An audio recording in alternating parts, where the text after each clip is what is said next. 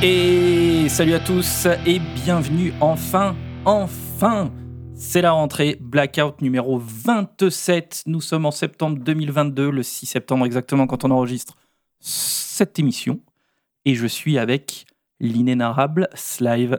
Comment ça va, mon grand? Eh ben ça va bien, salut à tous, euh, salut à toi mon petit Wax. Euh, je suis bien content de te retrouver en cette euh, rentrée euh, 2022, saison 3 de Blackout. Qui, qui l'eût cru, hein Même pas nous. Quoi, En fait, les gens vont nous prendre un peu pour des branleurs hein, parce que. Parce qu'on euh, on avait pris nos précautions quand même hein, dans l'émission de- Exactement. de juin, la dernière émission, en leur disant que on allait leur fournir quand même de quoi se nourrir cet été, mais qu'on ne promet- promettait rien au cas où.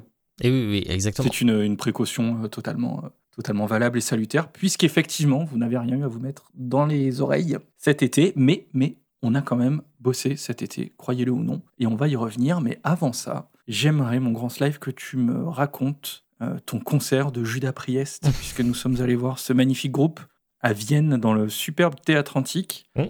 le 26 juillet. Et, et c'était c'était cool, on a passé un bon moment. Qu'est-ce que t'en as pensé, toi? Ouais, c'était très cool, c'était très court, puisque en fait le groupe a dû jouer un truc comme 1h20, non? C'est ça? Ouais, Il y a moyen, ouais. Donc c'était assez court. On... Pour, par- voilà, voilà, pour parler des trucs un peu négatifs, on, a été un peu surpris euh, du coup de la, de la, de la longueur du show euh, qui était qui, voilà qui était pas ouf. Euh, on a été surpris du coup de voir qu'il y avait des, des morceaux qui étaient habituellement joués sur cette tournée qui ont qui n'ont pas été joués, à savoir euh, euh, c'était quoi c'est Out in the Cold ou un truc comme ça, je sais plus. Euh, Blood Red Skies. Blood Red Sky. Voilà, Blood Red Skies et euh, Touch of Evil qui n'ont pas été joués. Et euh, ça, Ah, et trois morceaux quand même, ouais. euh, ça nous. euh, Out in the Cold, je suis pas sûr. hein. Euh, mais en tout cas, voilà, ça, euh, c'est vrai qu'on était un peu triste. euh, on était avec Fab d'ailleurs, hein, notre ami Fab, qui- avec qui on avait parlé de, de, de Black euh, canadien, québécois, euh, qui était avec nous. Et du coup, c'est vrai que voilà, on était un peu triste de voir que nos, nos deux, trois morceaux préférés avaient été éjectés de la setlist. Euh, mais euh, bon, on, enfin on imagine facilement que qu'ils ont remanié un peu cette liste au fur et à mesure des dates parce que bah écoute le père Alford hein, c'est pas quand même la grosse grosse patate Euh, même si bon je sais pas ce que tu en as pensé mais moi enfin j'ai été surpris quand même hein, de, de- bah, il a encore il a encore bien présent quoi il a encore euh, de la voix euh, ça va quoi ça assure ah voilà il a 72 ans hein, c'est pas non plus euh, mais bon, euh, quand même, il y a certaines notes au perché, il les tient, quoi. ça va, quoi. Ça fait pas peu cher, En quoi. fait, moi, le, le, le, le truc qui me dérange un peu, et c'était. Alors, là, je le pardonne, mais je les avais vus en 2010, Mm. 2011 à Paris. Euh, donc, il y a quand même 10 ans, donc il avait quand même 10 ans de moins, Mm, mm. même s'il était déjà quand même. Il avait déjà un certain âge. Mais c'était déjà comme ça, je me rappelle, dès que. Dès qu'il doit un peu monter, ou dès qu'il y a une note un peu, un peu coriace, tu vois, que tout le monde attend, Mm. euh, ça envoie de la réverb et des effets, mais genre. euh, Ouais, ouais, blindé de vraiment à outrance quoi. Ouais. C'est gênant quoi, c'est vraiment gênant. Et du coup tu tu tu, dis, tu discernes plus rien. Et euh, là je l'ai je l'ai ressenti un peu. Bon après là effectivement 70 balais. bon. Mm, mm. Sinon euh, il occupe la scène, il ouais, il, il déambule quoi. Il déambule. Oui, oui. Il, il lui manque juste le- la chaise roulante, quoi. Non, mais c'est vrai, quand, voilà, quand tu le vois se déplacer, c'est vrai que, putain, tu te dis merde. Yann Hill euh, se Moi, il y a- déplace y a pas, hein, un par truc. hein. Il y a un truc moi qui m'a qui m'a déçu dans le concert, c'est pas ça, c'est euh, donc du coup euh, du coup il y a la guitare euh, euh, Faulkner là. Mm, ouais. Ah, Bon, lui, lui, lui, il assure, hein, mais bon, il est là depuis. La dernière fois que je les avais vus, du coup, c'était déjà lui, donc il y a plus de 10 Ah ans. oui, ok. Ouais. Et euh, bah ouais, ce concert à Paris, là, je te dis 2010, 2011, c'était c'était lui. Mais ça devait être, il venait juste d'arriver, je pense. Ok. Et euh, parce qu'il y avait pas, il y avait, il y avait pas caca. et donc donc lui quand même, il, il assure, il assure quoi. Mais mais de l'autre côté, du coup, c'était Andy Snip qui était euh, qui était là, qui est Mhm.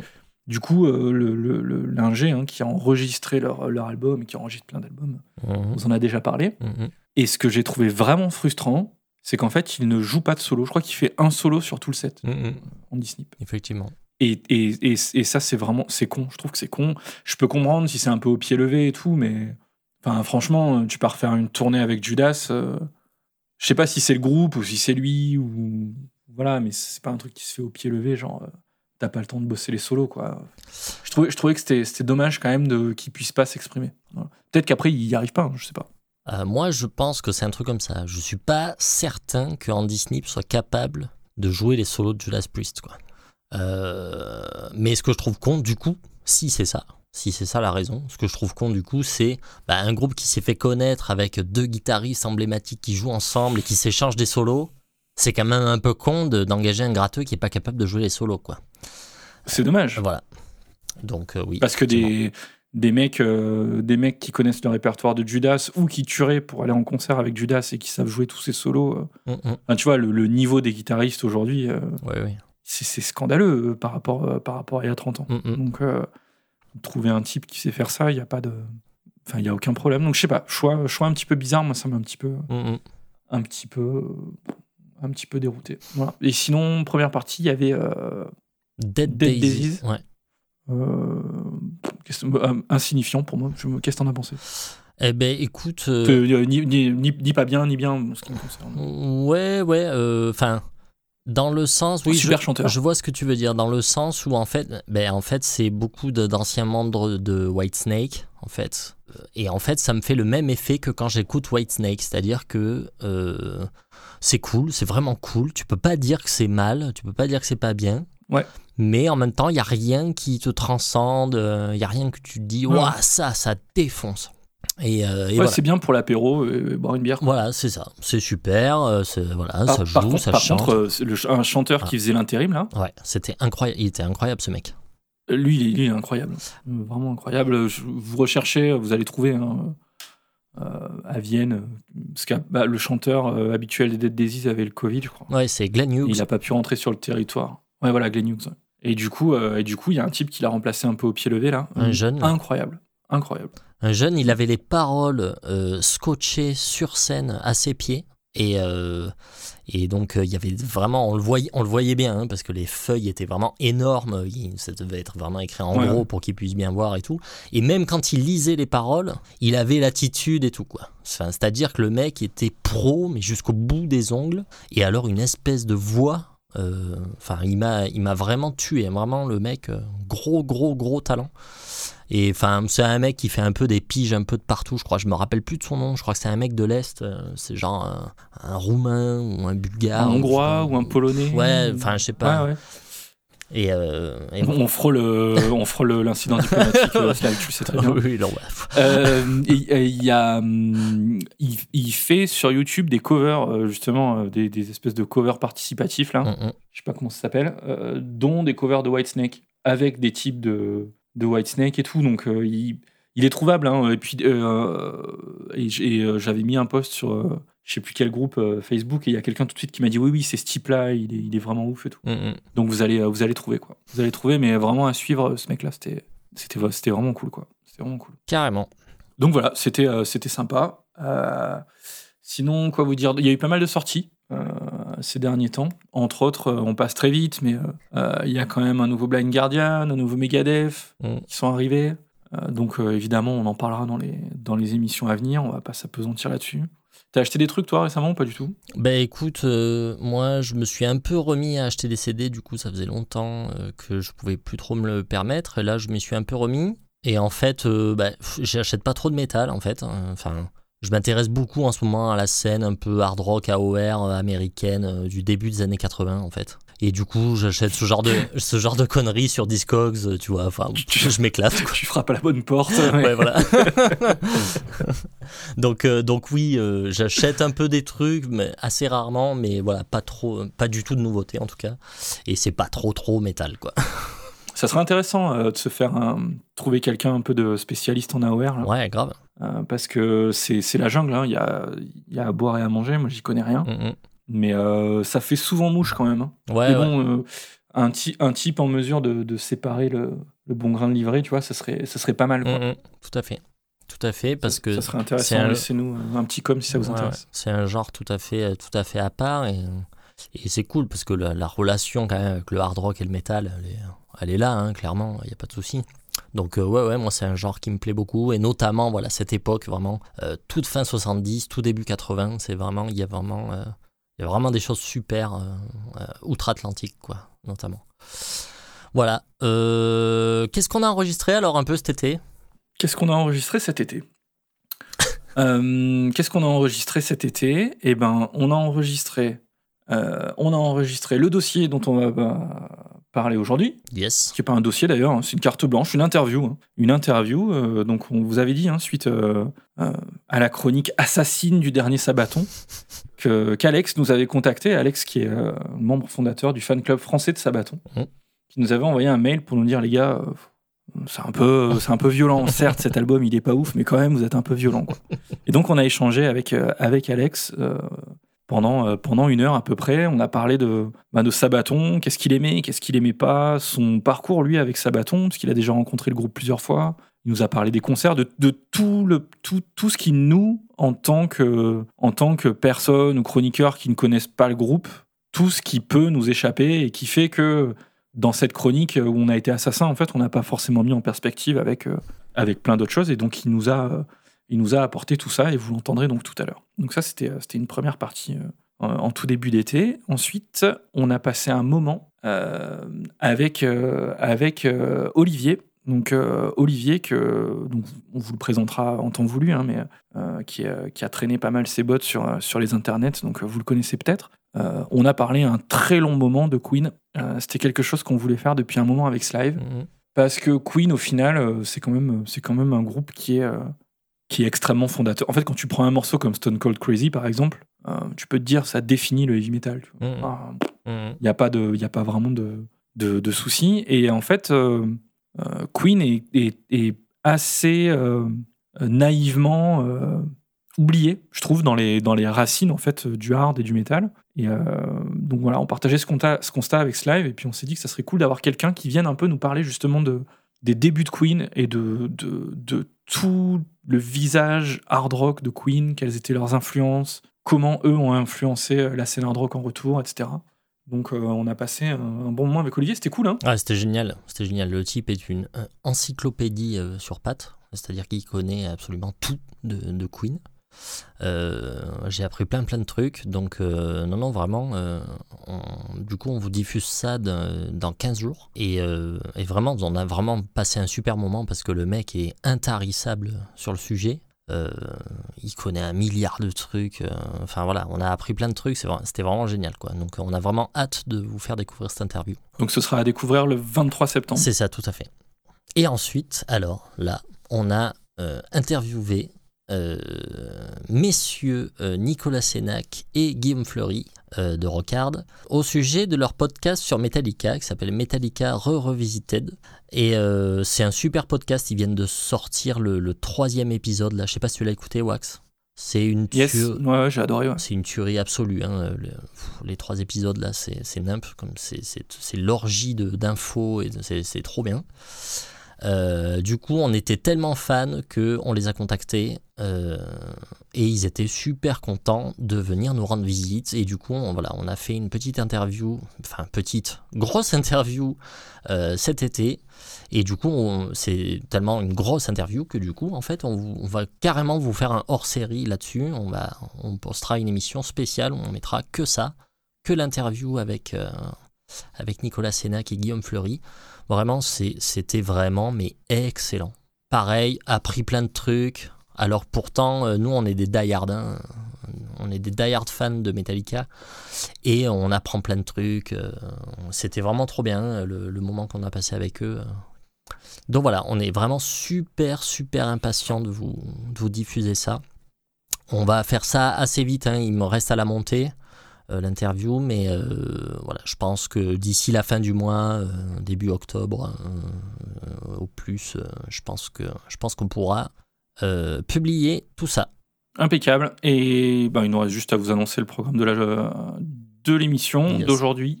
donc notre carte blanche Sabaton avec Alexa, je vous en ai déjà parlé. On va s'écouter, on va s'écouter le dernier single de euh, en fin d'émission, sachant que l'album de Bloodbath sort aujourd'hui exactement, alors vous écoutez ce podcast, donc le 9 septembre. Euh, on vous parlera du dernier album de Creator qui est sorti, je pense, aux alentours du mois de juin. Et puis, et puis, on va attaquer tout de suite avec le dernier album de Civil War. Alors, Civil War, Civil War, dernier album s'appelle Invaders. Euh, Civil War, c'est un groupe suédois euh, qui a été formé en 2012 par euh, des anciens membres de Sabaton, hein, je crois trois ou trois ou quatre même peut-être, Mhm. anciens membres de, de Sabaton. Ils vont sortir leur premier album en 2013 qui s'appelle Killer Angels. Et puis, euh, donc ça va, ça va quand même, ça va assez bien marcher quand même. Ils acquièrent une certaine notoriété. 2016, il y a un changement de line-up, donc euh, notamment quand même euh, le départ d'un des gratteux et euh, du chanteur, ce qui est quand même un coup dur euh, pour un groupe de power metal. Euh, et en 2021, truc pas drôle, il y a l'autre guitariste qui se fait arrêter euh, euh, pour euh, détention d'images pédopornographiques. Euh, donc euh, c'est encore moins cool. Euh, et donc du coup là, tout le monde se dit, eh ben c'est cool, c'était un bon groupe de power metal, mais c'est fini. Eh ben pas du tout, pas du tout. Euh, ils recrutent un autre gratteux euh, dont j'ai pas le nom sous les yeux. Tu l'as peut-être, mon grand. Pas du tout. Euh, et il recrute un chanteur qui s'appelle Kelly Sundown Carpenter, qui est un chanteur, euh, un jeune chanteur qui a, euh, qui a joué, enfin qui a chanté pour Darkology et surtout qui a fait un album avec Adagio. Donc Adagio, groupe de prog français, Mhm. enfin à, à peu près français quoi, Stéphane Forté Mhm. Euh, qui parlera sûrement à certains d'entre vous, euh, les, plus, euh, les plus geeks d'entre vous. Voilà pour la présentation, c'est du, du power metal en gros. Je, vais te laisser la parole, mon grand. Je vais te laisser commencer sur celui-là. Qu'est-ce que qu'est-ce que t'en as pensé? Ça t'a plu? T'as souffert? Qu'est-ce que dis-moi tout. Écoute, un, un peu les deux en fait, j'ai envie de dire, parce que on a choisi ce disque en fait. Enfin, je t'ai proposé ce disque parce que j'avais écouté un morceau que j'avais trouvé cool. C'est le tout premier, qui s'appelle Oblivion, avec des harmonies un peu arabisantes là. Ça m'a fait penser tout de suite euh, à Mirat, euh, le groupe tunisien, un peu euh, power prog. moderne, euh, voilà. Euh, donc Morceau magnifique. hein. Ouais, ouais, moi j'ai vraiment bien aimé ce morceau et du coup je me suis dit putain l'album enfin j'avais envie d'écouter le disque hein, en entier quoi.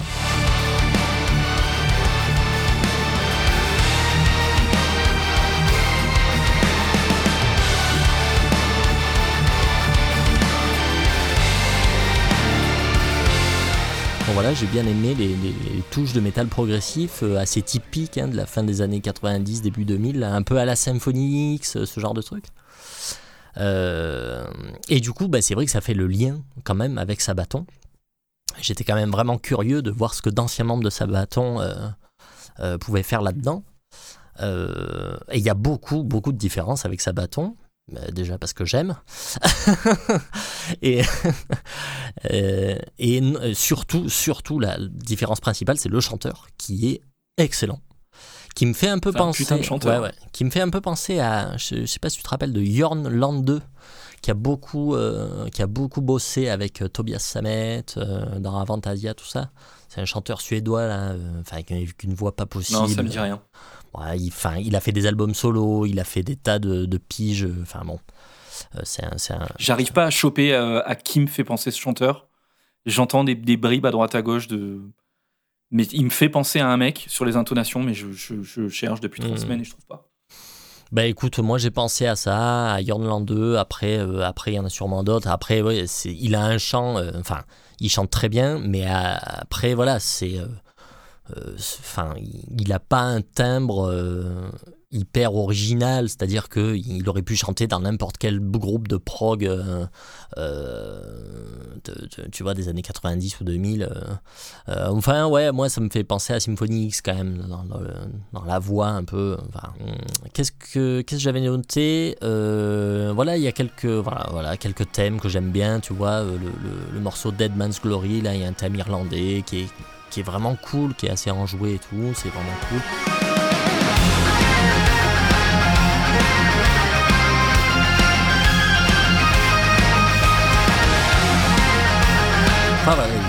les compos en général, je trouve, sont bien mieux que Sabaton.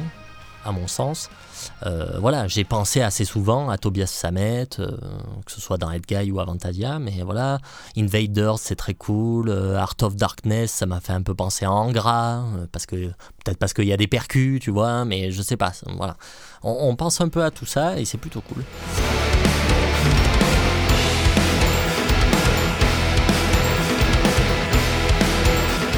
Il y a aussi des choses extrêmement mauvaises, du coup, qui font penser à Sabaton pour le coup, comme euh, par exemple Carry On. Euh, très mauvais, c'est un single hein, d'ailleurs. Voilà, donc c'est un très très mauvais titre selon moi. Ça me permet de mettre le doigt sur un, un côté Battle Beast hein, d'ailleurs. Ouais, voilà, tout à fait. Ça me permet de mettre le doigt en fait sur un truc qui m'énerve particulièrement dans ces nouveaux groupes en fait de power. C'est en fait ces, ces sons de synthé euh, Eurodance euh, associé, à des rythmiques boom boom, tu vois, grosse caisse sur tous les temps. La grosse caisse sur tous les temps. Voilà. je trouve que c'est particulièrement de mauvais goût. Alors j'ai rien contre le kick sur tous les temps, mais dans la pop, pas dans le métal.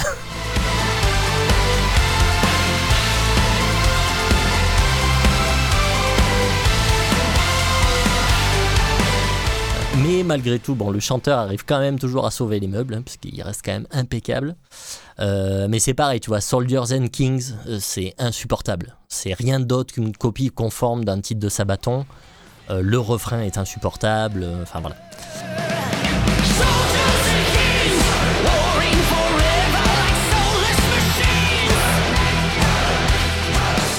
donc voilà, sinon, à part deux trois fautes de goût par-ci par-là, euh, le thème guitare synthé de Battle of Life aussi, voilà. Au revoir. Euh, c'est un album plutôt cool qui s'écoute assez bien. C'est un peu long. C'est pas du tout révolutionnaire, mais c'est bien exécuté. Il y a clairement du savoir-faire. Euh, bon, la prod, il y a rien à dire. Il y a aucun parti pris. c'est le même son que tout le monde. mais voilà, écoute, j'ai pas souffert plus que ça.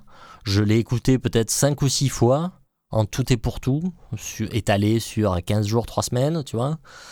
Euh, ça va, ça m'a pas demandé un effort euh, incommensurable, à part euh, voilà les deux trois titres qui sont complètement dégueulasses au milieu. Mais sinon, sinon ça va, c'est plutôt cool, ça s'écoute bien, mais c'est pas transcendant quoi. J'ai pas trouvé ça extraordinaire. voilà, ça, ça, ça permet de passer un moment, mais c'est tout quoi. Mais parce que hum, alors, je, suis, je suis vraiment d'accord. Euh, je suis vraiment d'accord avec ce que tu as dit. Je pense qu'en fait, on n'est on n'est pas la cible en fait, et que n'étant pas vraiment fan de Power, tu vois, mm, mm. on a peut-être du mal à se rendre compte que moi, de ce que j'ai lu, j'ai parlé de cet album aussi avec des avec des gens mm, qui sont plus fans de Power. Et, euh, et pour qui c'est quand même le haut du panier quoi de ce qui sort aujourd'hui genre largement quoi donc il y a, euh, je, pense qu'on n'est on est, on pas la cible et on se rend pas compte parce qu'on n'a pas forcément le. Et c'est peut-être une bonne chose d'ailleurs. Ouais, bien sûr. Euh, on n'a pas la connaissance de tout le power actuel, si tu veux. Euh, non, mais après. Mais, après, enfin, moi, moi, juste pour, pour, tu vois, pour rebondir là-dessus, effectivement, effectivement, les sorties power que, que, que j'ai pu entendre ces dernières années euh, j'ai plus les noms en tête, hein, mais tous ces groupes de merde là, mais c'est tellement nul. Euh, c'est vrai que ça, pour le coup, ça joue vraiment très bien. Les compos, elles sont quand même un peu chiadées et tout. Enfin, c'est c'est bien, c'est bien branlé quoi. Enfin, on sent que c'est pas des manches quoi. Euh, parce que c'est vrai que j'ai entendu énormément de merde en termes de power metal ces dernières ces dernières années. Enfin, c'est vraiment c'est abusé comme c'est nul quoi. Donc effectivement, ça m'étonne pas du tout que ce soit le haut du panier de la scène power euh, moderne. Hein. Je suis pas du tout étonné quoi. Je trouve, je trouve qu'il y a, je trouve qu'il y, a quand même, il y a quand même une identité. Mm-hmm. Je, je, pense qu'il y a un vrai coup de génie dans l'album. C'est de, c'est ce premier titre là, mm. euh, Oblivion, c'est ça? Oblivion, ouais. Euh, parce que parce que c'est extrêmement chiadé en fait. C'est extrêmement chiadé. Les ambiances sont vraiment bien travaillées, c'est pas cheap. Mm, mm.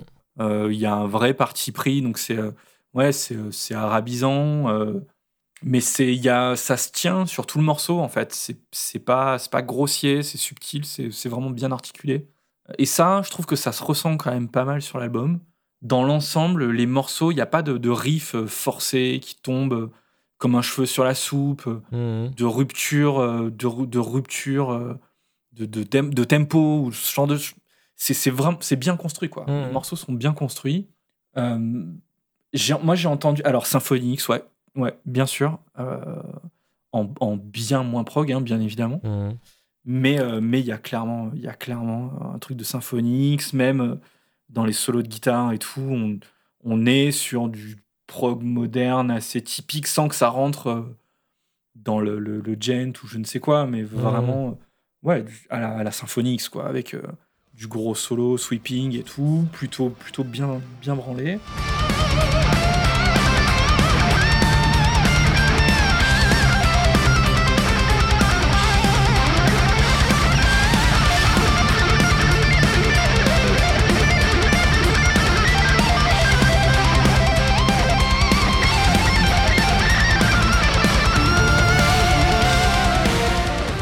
Euh, j'ai entendu en plus de Sympho, j'ai entendu quand même euh, j'ai entendu un petit peu de Rhapsody sur un ou deux titres. Euh, surtout surtout dans la manière de chanter. Mhm. Donc ça peut peut-être plaire à des gens qui sont plutôt dans le power un peu plus vieux, d'il y a, d'il y a une vingtaine d'années.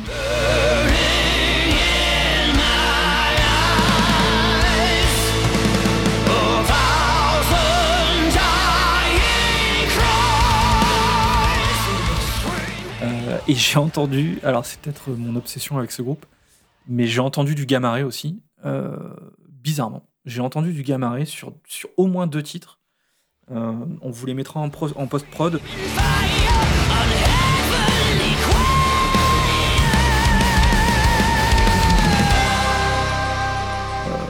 Notamment, alors il y en a un où c'est vraiment pompé. Il y a un refrain sur le deuxième ou troisième morceau, je sais plus, on vous le mettra, euh, où on dirait euh, le refrain de euh, Blood Religion. Tu vois ce morceau-là de Gamaré Pas du tout. Blood Ah oui. Religion. Oui, oui. Et y, y y il y a un morceau là, c'est le même.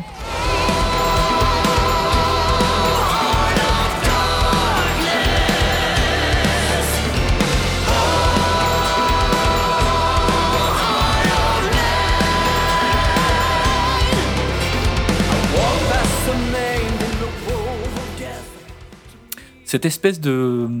euh, donc pareil, je vous mettrai en post-prod, mais il y a un- des, des passages en fait euh, euh, guitare où, la- où- où tout s'arrête et il y a plus qu'un riff de guitare un peu en, en pompe là, en, en mi ou en mi bémol, je sais pas.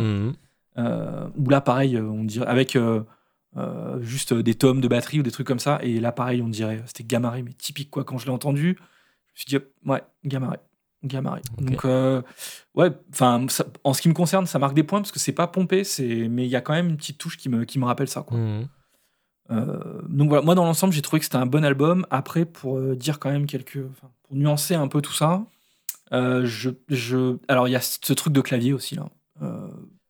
Alors le clavier, c'est pas un instrument que j'apprécie particulièrement. Je déteste pas non plus, mais, mais par contre, les espèces de soli euh, clavier, guitare, ça m'a toujours gonflé dans tous les groupes qui ont fait ça. Euh, et après, ces espèces d'intros, comme tu disais, euh, avec des sons de clavier un peu modernes, euh, un peu techno, eurodance, je sais pas quoi, euh, avec cette, cette grosse caisse sur tous les temps, là, ils le font sur un ou deux titres, c'est c'est euh, c'est casse-pied, quoi. Mais par contre, quand le clavier est utilisé pour faire vraiment de ce qu'il doit faire dans le métal, Mhm. selon moi, c'est-à-dire jouer pas fort et loin, tu vois, euh, et, euh, et, euh, et se faire discret mais apporter quelque chose. Ben, tu vois, euh, dans, dans Seven Son de Maiden, t'as du clavier de partout. Ouais, Pourtant, c'est génial, tu Ouais, vois. ouais. Euh, Mais Donc, euh, même euh, sur donc voilà. Oblivion, euh, enfin toutes les tous les trucs arabisants Il y en a euh, de au partout. clavier, euh, c'est trop bien. bien sûr, bien sûr. Mais il y a un côté, euh, il y a un côté orchestration cinématique et tout ça. Ouais, tu vois. bien sûr. Et, et, et c'est pas, c'est pas, euh, c'est pas José au clavier, tu vois, qui fait un thème euh, euh, en mi mineur, tu vois. C'est- pas ça, c'est une orchestration, tu vois. Ouais, ouais. Donc, euh, donc là, voilà, le, le clavier, le clavier m'agace quand même, euh, euh, quand même euh, à droite à gauche. Mais après, peut-être que, enfin, ça reste, voilà, ça reste. J'ai rien à lui reprocher d'autre. C'est pas sa manière de jouer. C'est juste, j'aime pas ça, quoi. Et, et après, il y a un autre point qui est un peu chiant, j'ai trouvé, c'est le côté. donc, je disais que c'était extrêmement bien fait, mais il y a un côté un peu automatique quand même, hein, de intro, couplet, refrain, couplet, refrain. Et là, il faut arriver sur un solo, et donc du coup, à chaque fois, sur quasiment tous les morceaux, il y a un espèce de break où d'un coup, euh, c'est tout le temps le même break en fait, où on a un espèce de basse batterie clavier, euh, Mhm. où ça se calme, euh, un, tru- un truc comme ça quoi, Mhm. pendant, pendant 8 mesures ou 16 mesures et après un solo quoi.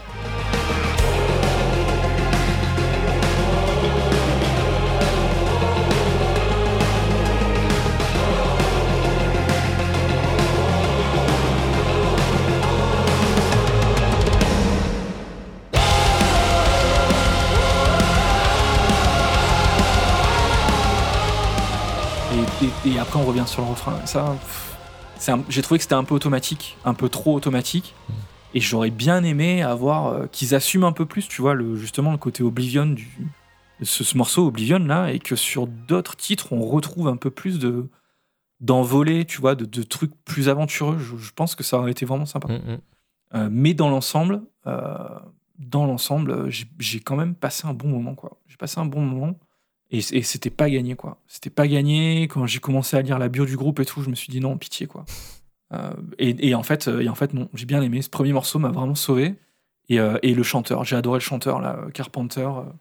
j'ai trouvé vraiment, vraiment, vraiment très bon. Donc, voilà, c'est pas un album que je vais acheter, mais pour le coup, pour le coup, j'ai trouvé ça quand même plutôt bien.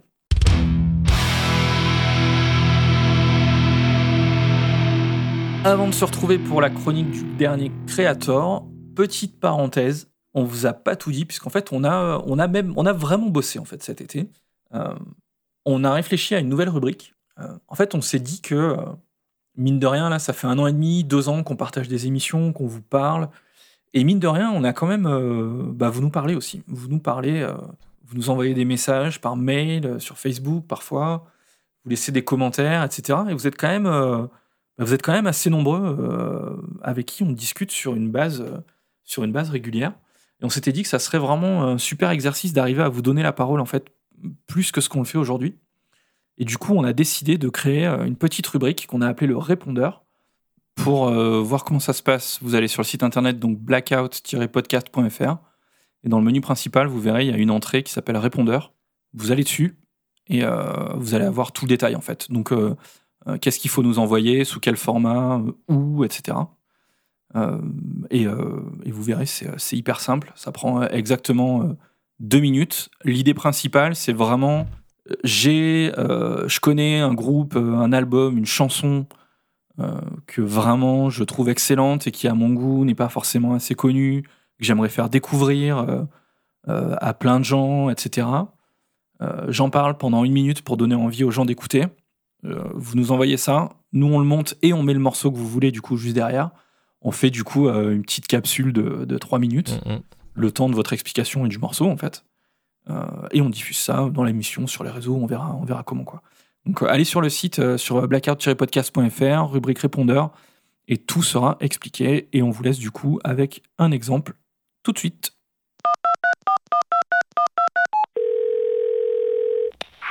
Salut, vous êtes sur le répondeur de Blackout. Euh, on n'est pas là, alors vous pouvez nous laisser un petit message. Ciao, ciao. Salut à tous, ici Wax et vous écoutez Blackout. Aujourd'hui, dans mon Walkman, il y a la chanson Last Rites par Merciful Fate.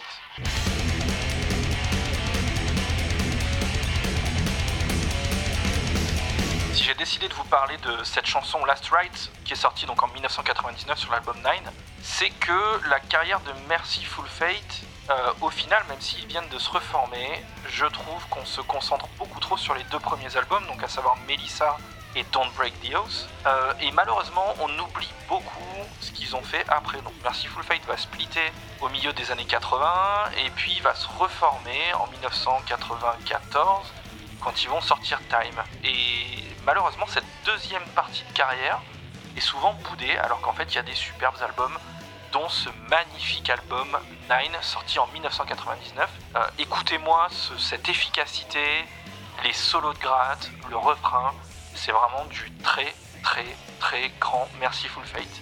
C'est parti pour Last Rites.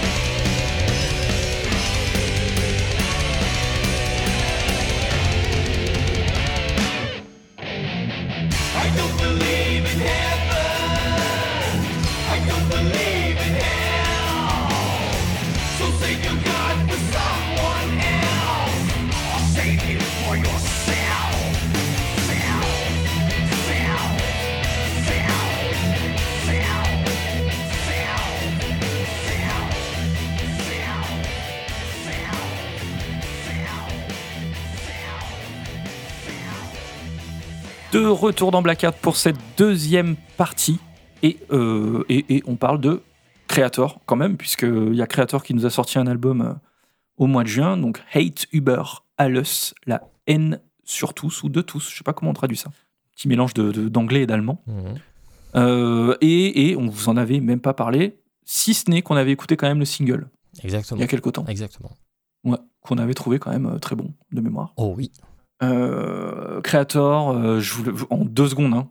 Euh, Creator, groupe de trash allemand, formé début des années euh, 80, euh, qui sort euh, album classique sur album classique dans les années 80, qui définit le trash européen, qui se résume presque au, au trash allemand d'ailleurs, entre parenthèses. Euh, Creator a une patte quand même assez spéciale puisque on est sur du trash qui est extrêmement euh, brut par rapport à ce qui se fait outre-Atlantique à l'époque, Euh, surtout avec euh, un discours politique, une conscience politique, pas de concession. Voilà, ça s'oppose un peu au trash, au trash américain à l'époque qui a plutôt tendance, les débuts de Slayer, à parler de à, être à être blasphématoire en fait pour être blasphématoire, ce qui va être le cas de Creator sur sur un album en fait, mais, mais après, après ça y est, il passe vraiment au combat politique entre guillemets ou cet héritage punk euh, Mm. euh, de, de très euh, DIY quoi. On n'est pas sur des prods léchés et tout, c'est vraiment brut de chez brut quoi. Mhm. Donc Creator va se faire un nom comme ça en sortant des, des- d'excellents albums jusqu'au début des années 90. Il va y avoir dans les années 90 un passage un petit peu compliqué où en fait ils vont aller plutôt vers un métal plus sombre, plus lent, un peu plus euh, à la, un peu à la Paradise Lost, etc. Donc là, euh, c'est compliqué pour le groupe parce qu'ils ils perdent en fait une grosse partie de leur, leur fanbase. Même si bon, il y a des trucs nuls sur ces albums, il y a quand même euh, tout n'est pas pas à jeter quoi. Tout n'est pas à jeter et quand on y revient, bah, on voit que c'était quand même pour l'époque, c'était quand même burné quoi de, de faire ça. Et puis euh, et puis début des années 2000, ils vont sortir, ils reviennent là euh, euh, vraiment à leurs amours avec euh, Violent Revolution.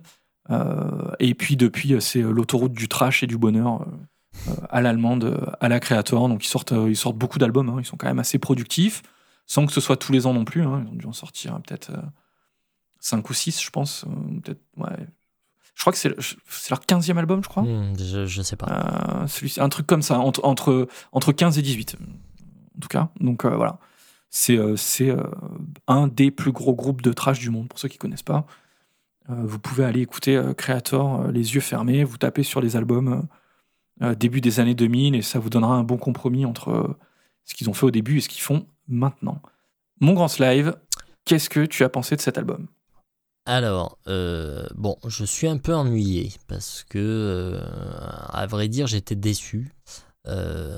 Parce que, en fait, on avait écouté le single, hein, donc le, le morceau titre, quoi, qui est le premier morceau de l'album. C'est une tuerie absolue, ce, ce titre-là. C'est.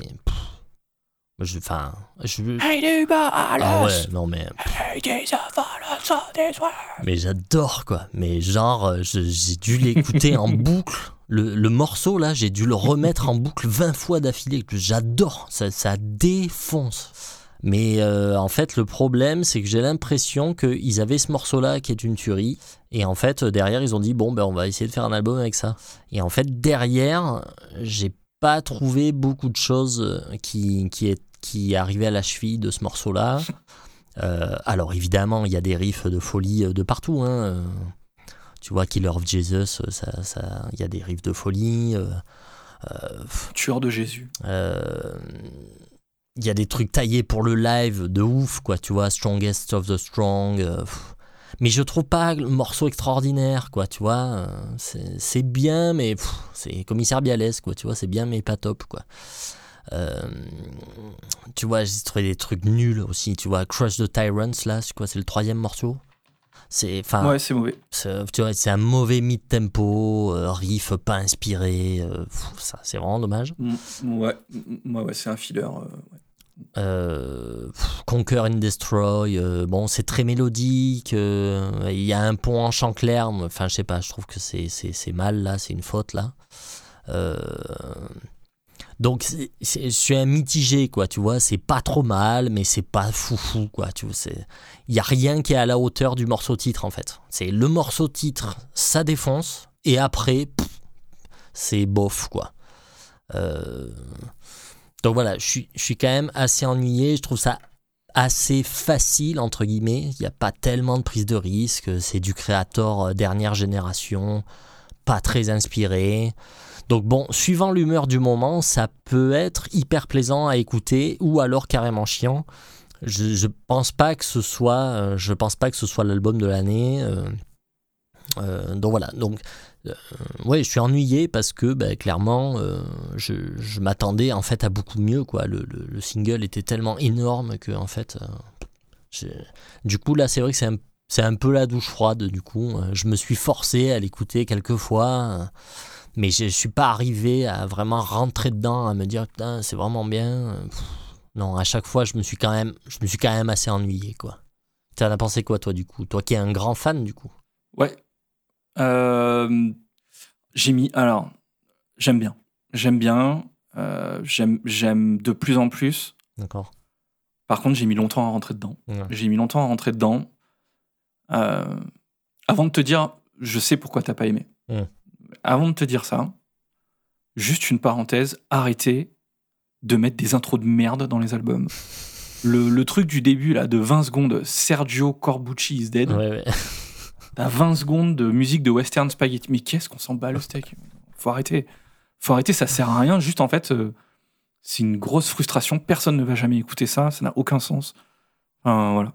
Donc, euh, juste euh, pour revenir, je sais pourquoi tu n'as pas aimé cet album. Parce que t'as pas vu le clip de Strongest of the Strong, en fait. Ah. Parce que dedans, il y a des motocross. Et c'est ça, en fait, tu vois, qui va te. c'est exactement ça qui te manque. ok. Parce que là, t'as de la motocross avec euh, un mélange de communistes qui font la révolution, des plateformes pétrolières, euh, eux qui jouent dans le désert et tout. Enfin, c'est, c'est, euh, c'est, voilà, exactement ce qui te manquait, quoi.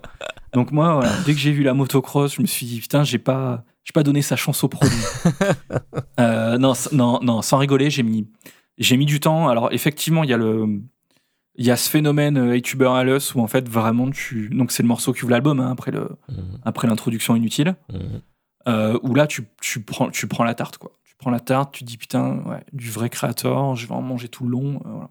Euh, Killer of Jesus, c'est quand même c'est bien aussi. C'est dans la même veine euh, du trash. Il y a un truc qui est un peu agaçant, mais c'est après c'est du créateur, c'est le refrain où en fait c'est juste le, le nom du morceau. hein. Mhm, Euh, sauf que là c'est vraiment répété en boucle tout le temps. quoi. mhm. Et c'est pareil sur tous les sur tous les morceaux. Euh, donc ça, c'est un peu chiant quand t'as entendu 15 fois euh, euh, Alice ou Killer of Jesus ou, euh, ou euh, Conquer and Destroy. Tu vois. Au bout d'un moment, c'est bon, t'as compris, compris quoi. Ça, je comprends que ça puisse agacer. Donc en fait, il y a, quelques titres qui sont vraiment, qui sont vraiment des titres créateurs standards. Donc on a Hey Tuber Alice, Killer of Jesus. On a des morceaux type Conquer and Destroy qui est pas fifou. Voilà. Mais on a quand même, on a quand même des choses nouvelles, quoi. Et, et, et, et Creator le fait de plus en plus ça euh, sur les albums un peu plus récents, en tout cas. Il essaye en fait de s'affranchir de, de ce, du, du trash un peu standard. Aujourd- Aujourd'hui, le trash que fait Creator sur les morceaux type Hey Tuber Alice et tout ça, euh, il y a personne qui vient les chercher su- sur ce terrain, tu vois Mm. parce que ça serait, euh, ça serait honteux, tu vois, de, de, de faire. C'est comme euh, un groupe qui imite euh, Maiden, euh, c'est pas possible en fait, Ouais. Tu vois, parce que c'est ridicule. Mm. Et ben du coup, il y a pas de groupe qui font du du créateur comme créateur le fait aujourd'hui parce que c'est chasse gardée en fait. C'est pas c'est c'est c'est juste interdit dans les tables de loi du, du trash metal. Mhm. La première règle, c'est tu fais pas comme créateur et c'est tout. Et, do- et, et, euh, et donc, du coup, euh, créateurs, même s'ils sont protégés de ce truc-là, ils se disent euh, quand même, on va essayer de, de, de, de- faire autre chose, quoi, d'évoluer un petit peu. Mhm. Et ça donne des choses quand même qui sont un peu, euh, qui sont un peu différentes. Par exemple, sur le morceau La Midnight Sun, ça attaque par des espèces de. de, de, de, de- espèce d'intro un peu clavier, je sais plus, je me rappelle plus exactement. Euh, ça commence à chanter et il y a une nana qui chante. C'est une nana qui chante avec une espèce de voix un peu robotique, un peu bizarre.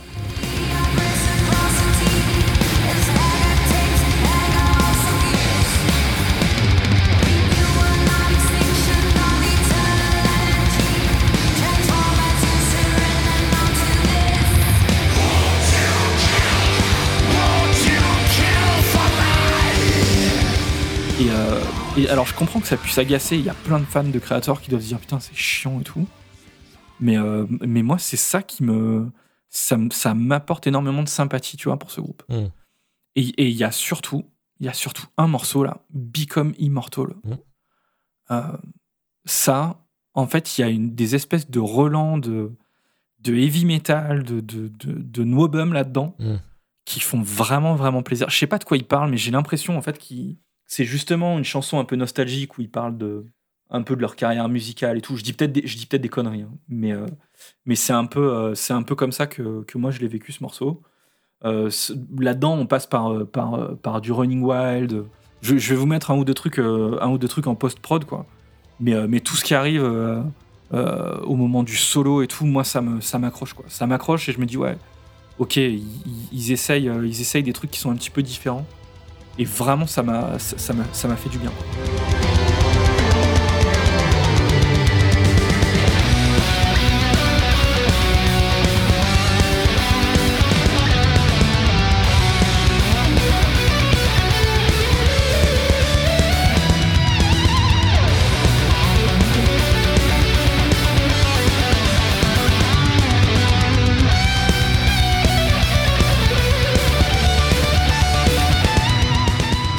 Un dernier truc pour revenir sur, euh, sur euh, notre clip euh, motocross. Là. Donc c'est le, c'est le, le, le morceau là, Strongest of the Strong. Euh, Il y a plein de gens, j'ai lu plein de chroniques qui disent que ce morceau c'est le plus faible de l'album et tout. Euh, pour moi, c'est le meilleur morceau de l'album.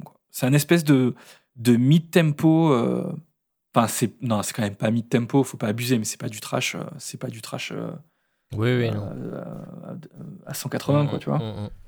Euh, mais, ce- mais, ce- mais ce riff, le riff là de, de- de- du couplet là, c'est- monstrueux quoi.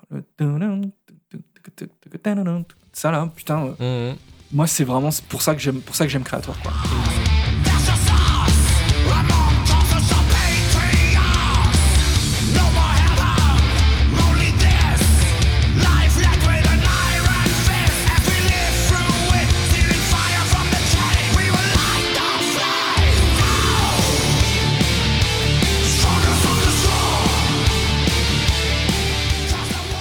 Et, et, et, du coup, c'est c'est marrant parce que c'est c'est extrêmement typique de Creator. C'est vraiment ce à quoi moi je m'attends euh, que Creator nous livre en fait quand, euh, quand ils font un album. Mais en même temps, pas sur tous les titres, mais sur à peu près la moitié des titres, j'arrive à entendre des choses qui sont un peu des, des perspectives d'avenir, quoi. Des choses, Mm. des choses un petit peu nouvelles euh, qui, qui, qui font que le prochain créateur qui va sortir, je vais avoir envie de l'écouter, quoi. Je vais avoir envie de l'écouter. Alors que si, en fait, euh, si, euh, si il continue à sortir Pleasure to Kill euh, depuis 25 ans, Mm.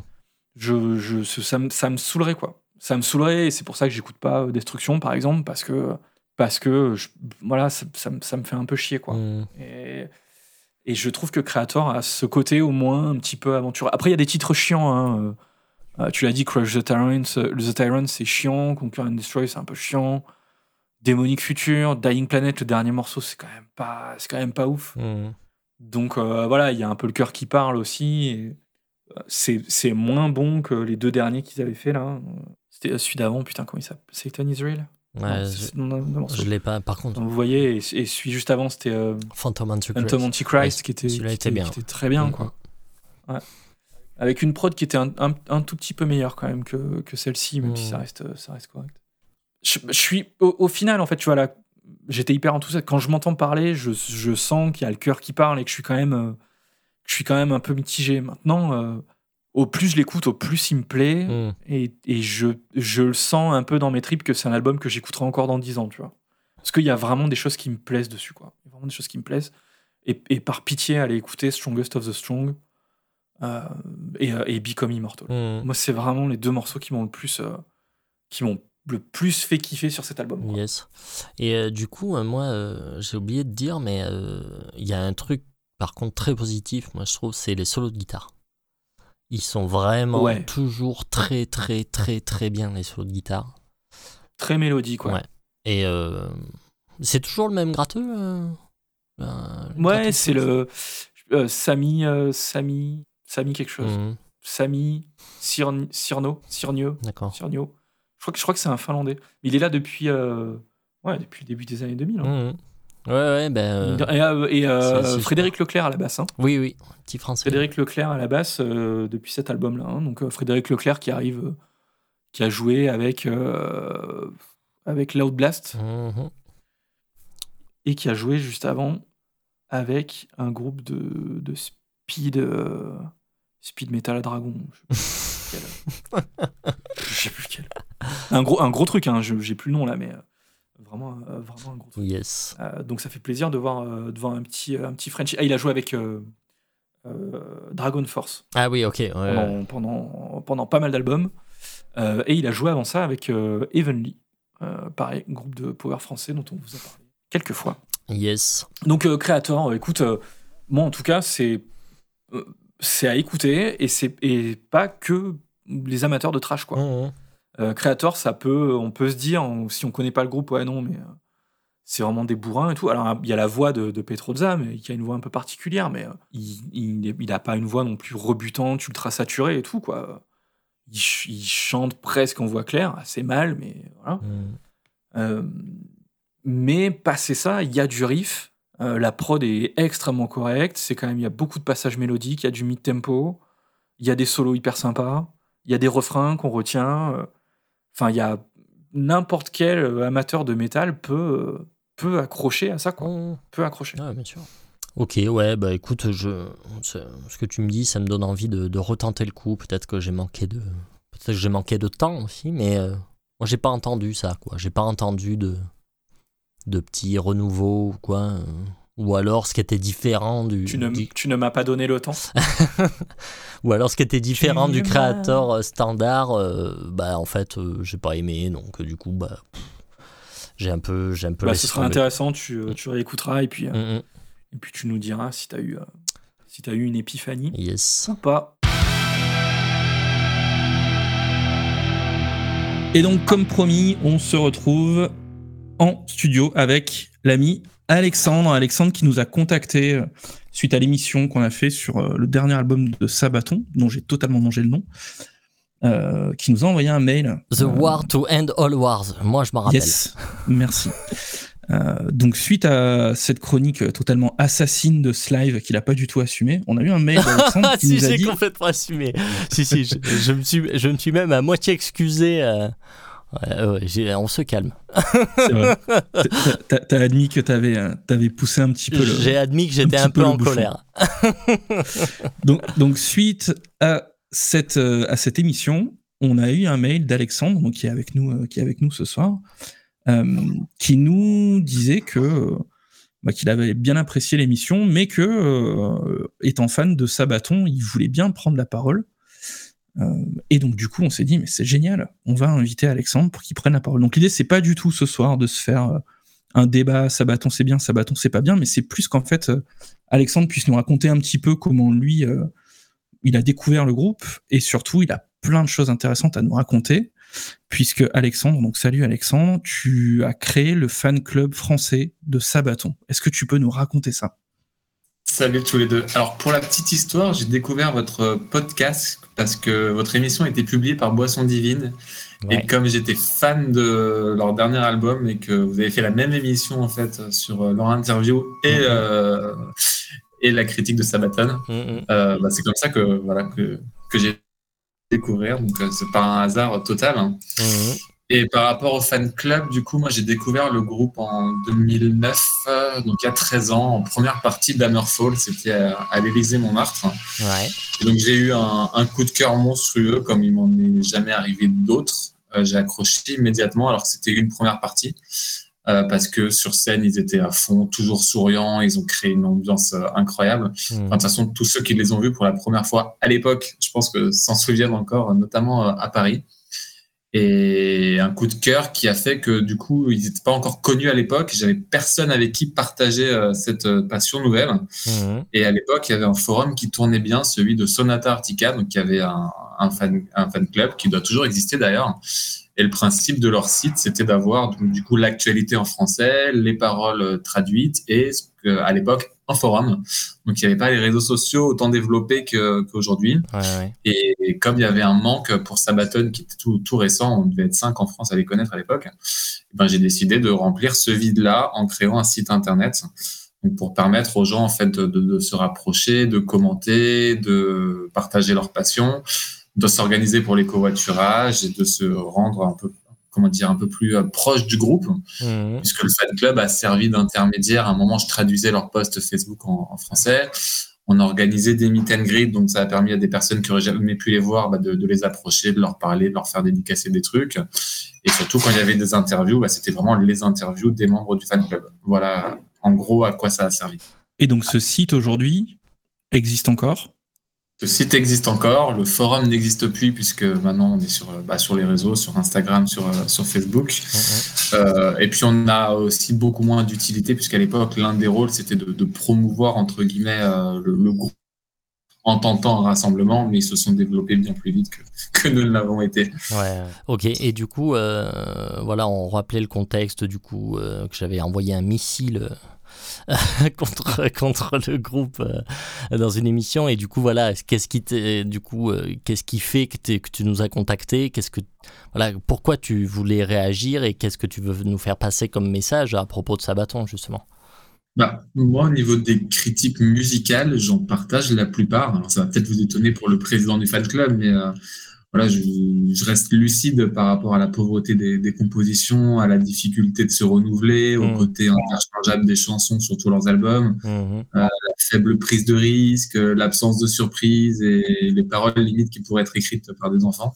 Enfin, j'en passe. Mhm. Mais l'idée de, de l'interview, c'était de, de pouvoir présenter un peu Sabaton dans son ensemble. Qu'est-ce qui fait euh, leur succès, d'où on part, où on en est actuellement? Et je Mhm. pense être bien placé pour parler de ça.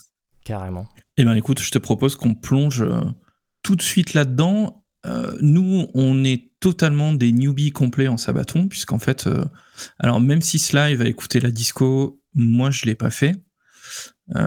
J'ai parcouru quelques titres à droite à gauche, mais je connais absolument rien à l'histoire du groupe. Et il y a peut-être des, parce que c'est quelque chose qu'on n'a pas abordé, il y a peut-être des spécificités dans ce groupe qui font que il est autant apprécié. Est-ce que, est-ce que toi, tu peux un petit peu nous raconter l'histoire du groupe et essayer de mettre le doigt justement sur euh, ces différents points saillants qui font que c'est un groupe qui a autant de succès aujourd'hui?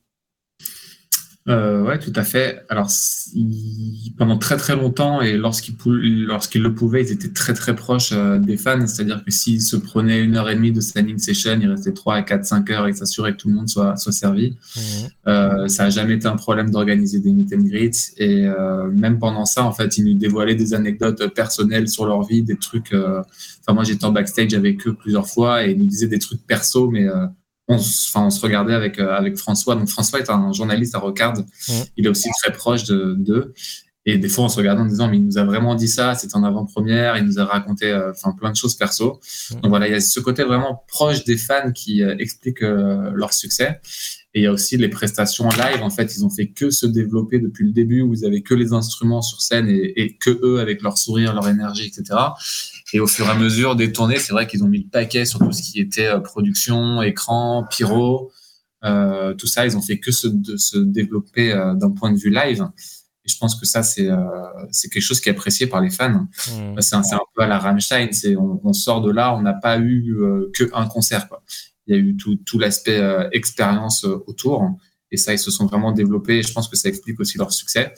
Donc, euh, je pense que c'est vrai que quand les sortent, bon, on retrouve pas les, euh, les, les surprises et les, euh, les comment dire les impressions qu'on a eues euh, lors des premiers albums.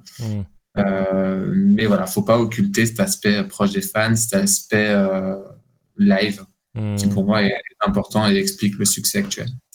Est-ce que du coup cet aspect, c'est quelque chose qui est encore important aujourd'hui Le côté, tu disais, ils sont proches des fans. Est-ce que c'est quelque chose que, que le groupe incarne justement aujourd'hui encore? Bah là, ils ont plus forcément l'occasion de, de le faire. C'est vrai qu'ils sont devenus euh, trop trop gros quand on, enfin, on va pas pas tarder à parler de, de stade, hein, pas encore en France, mais euh, voilà, ils ont été en tête d'affiche du, du Hellfest, du Wacken Open Air, etc. Là, pour moi, euh, je sais que si je- demain je demande une invitation pour être en backstage, etc., ils vont ils vont me recevoir et ça va être comme comme à la belle époque. Mais euh, pour organiser des meet and greet, je pense que ça va être plus compliqué. Je pense que les standing sessions, maintenant, ils sont obligés de se réguler au temps qui, qui est accordé. Euh, voilà, et je pense que niveau production, ils ont, c'est- devenu un peu une excuse, c'est-à-dire que la- les critiques que j'ai formulées euh, et que donc je partage avec vous, hein, euh, elles sont un peu, comment dire, camouflées par la grosse production. Quoi. On va nous servir des écrans, on va nous servir de la pyro et quelque part la, la musique à proprement parler, euh, ça va passer limite au second plan, quoi, ce qui est un peu dommage. Oui, oui, je vois. C'est plus. euh, c'est car- tout un spectacle, en fait, quoi. Que, euh, Peut-être qu'à un moment, c'est quelque chose qui est euh, nécessaire dans le heavy metal aujourd'hui pour arriver à franchir un cap. Parce qu'en fait, quand tu regardes les, les premiers groupes qui sont devenus gigantesques, il y a sûrement des contre-exemples, hein, je réfléchis en même temps que, que je parle, euh, mais les premiers groupes qui sont devenus gigantesques, ils sont devenus gigantesques parce qu'ils étaient là au début. Et pour, ou parce qu'ils avaient quelque chose d'extrêmement nouveau. Mais donc Sabaton, est-ce que tu sais, à- à- ils se sont formés au début des années 2000, milieu des années 2000, quelque chose comme ça? Ouais, c'est ça, euh, 99. voilà, donc ils sont, euh, ils sont clairement sur le terreau euh, du, du power metal et tout ça. En fait, ils ont, ils ont rien inventé. Je pense qu'on est d'accord, euh, on est d'accord là-dessus. Non, on, enfin, on est d'accord là-dessus. Juste la petite spécificité, je vois pas d'autres exemples où vraiment le, le thème des paroles, c'est euh, la guerre. Et ça, Mhm. encore une fois, voilà, c'est discutable, on va pouvoir en parler. C'est le seul point sur lequel il, il se démarque d'un point de vue musical. Et donc du coup, ils ont peut-être besoin justement de toute cette imagerie, etc., pour euh, pour arriver à grandir en fait et vraiment s'adapter à et dire ok, moi je t'envoie un show. Et du coup, je peux être en tête d'affiche de Wacken, et je peux être en tête d'affiche euh, du Hellfest, et je peux faire des grosses tournées de stade, parce que vous allez en avoir pour votre pognon, quoi. Il y a, a peut-être euh, peut-être ce truc-là que nous, on, on, on prend pas en considération, parce que tout simplement, on l'a pas vécu, et c'est hyper important, du coup, ce que tu racontes. euh, Ouais. On a tous des exemples comme ça de groupes, et c'est pas toujours rationnel, euh, qu'on a vu en live, ou qu'on a entendu à une certaine époque, à un certain croisement de notre vie, qui fait que euh, c'est des, des chansons, des ambiances qui sont ancrées en nous, et ça reste inexplicable. C'est ça qui est cool aussi euh, dans la musique à un moment. Donc, euh, donc ça, c'est chouette. Moi, j'ai une question par rapport à, à Sabaton, étant totalement néophyte. Est-ce que euh, ils communiquent sur leurs influences, justement, musicales? Oui, ça va être, ça va être les, les plus gros, hein, classiquement Maiden, Judas Priest. c'est- ça, ça va être, ça va être ça. hein. Ok. Est-ce que euh, Est-ce que tu peux, euh, du coup, nous expliquer un petit peu comment on gère un fan club? Comment ça se passe concrètement? Parce que tu nous dis, du coup, euh, tu vois Sabaton, tu tombes amoureux du groupe, tu te dis, ouais, super, je vais faire un site internet. Donc on est en 2006, c'est ça? Euh, on est en 2009. ouais. 2009, ok. 2009, donc 2009, il y a déjà quelques outils pour faire ça. Euh, mais bon, ça reste quand même. Enfin bon, toi, tu t'es quand même sorti les doigts pour faire tout ça, et c'était peut-être pas hyper simple à l'époque. Il y a pas les réseaux sociaux et tout ça, donc euh, il y a vraiment, il y a vraiment une envie derrière. À partir du moment où tu t'es fait plaisir, t'as mis le site en ligne, le fan club est lancé. Comment ça se passe? Euh, bah, j'ai appris sur le tas en fait. Hein. J'avais jamais fait ça. Je me suis entouré de personnes qui savaient euh, créer un site internet. Paul, Cyril, si vous m'écoutez, euh, bonjour à vous, merci à vous. Donc ils l'ont créé, ils l'ont amélioré. Euh, on a évolué au fur et à mesure que le groupe évoluait. Euh, puis après on s'est adapté, c'est-à-dire que les euh, forums étaient dépassés. Donc on a basculé sur les réseaux sociaux. On s'est bien sûr déclaré officiellement au groupe qui nous a un peu baptisé et nous a reconnus officiellement. Au plus fort du coup de, ce forum, et- etc. T'avais combien de membres? Est-ce que tu le sais aujourd'hui? T'arrives à suivre ce chiffre? Hmm, Non, c'est pas quelque chose sur lequel on a, on a fait attention. Puis les membres, ça, ça va, ça vient. C'est vrai qu'au début, c'était un peu une, une petite famille. Puis après, on a recueilli un peu des, des indésirables, des trolls, euh, des Mm. gens qui, au fur et à mesure que la, la musique de Sabaton se détériorait, euh, venaient baver sur le fan club alors qu'on n'y pouvait rien. On est, euh, on avait une très grosse base forte où on, on enchaînait les dates sur les tournées. On était toujours au premier rang et ça, a créé aussi un peu, de, un peu de jalousie. Donc on est passé longtemps pour des, euh, des fans qui n'écoutaient que ça et qui n'étaient pas objectifs. Mm. Euh, mais d'avoir le suivi du décompte euh, exact, euh, non, je pourrais pas vous dire. Donc aujourd'hui, toi, tu es toujours président du fan club? Tout à fait. Ouais, exactement. Quand tu regardes, quand tu regardes dans le rétroviseur, s'il y a quelque chose que tu aurais dû faire ou voulu faire différemment, qu'est-ce que que ça serait? Hum, honnêtement, là, j'ai pas de regrets. Je, machine avec une machine à remonter le temps, j'aurais fait exactement pareil. Peut-être un truc un peu plus pro, plus vite. Au début, ça faisait un peu amateur, mais je me suis vraiment entouré des bonnes personnes. Il y a des grosses amitiés qui se sont euh, liées. Et alors après, ce que je vais vous dire, c'est valable avec tous les groupes, donc c'est pas, pas, pas forcément euh, que Sabaton, mais euh, il y a beaucoup de gens avec qui euh, que j'ai rencontrés grâce à ça, avec qui on est lié des, des, des amitiés super fortes, avec qui je suis encore en contact. On a partagé beaucoup de moments en, en tournée ensemble, on s'est fait créer des expériences. Quand je vous dis que c'est un groupe qui était proche de son public, c'est on a, on a organisé des événements en live. À un moment, on levait tous un, un panneau ensemble. Ça, ils s'en souviennent encore.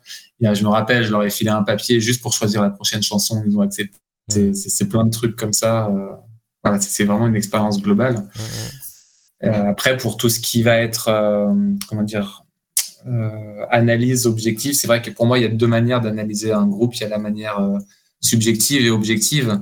Su- Subjective, c'est ce que ça va nous faire à nous en tant que- qu'émotion, c'est les expériences que ça crée, ça c'est c'est les goûts, les couleurs, c'est propre à chacun. Mm, mm. Et après, il y a la manière objective, euh, voilà comment comment euh, comment les chansons sont écrites, euh, la, la structure des morceaux. Et, et là, honnêtement, toutes les critiques sur les deux trois derniers albums sont sont bons, sont bonnes à prendre. Et, euh, et je comprends tout ce qui a été dit euh, lors de, l'émission en question avec Boisson Divine, c'est que je trouve un peu masochiste le fait d'avoir de s'être tapé toute la discographie d'un coup. Je pense que même moi, j'en serais pas capable.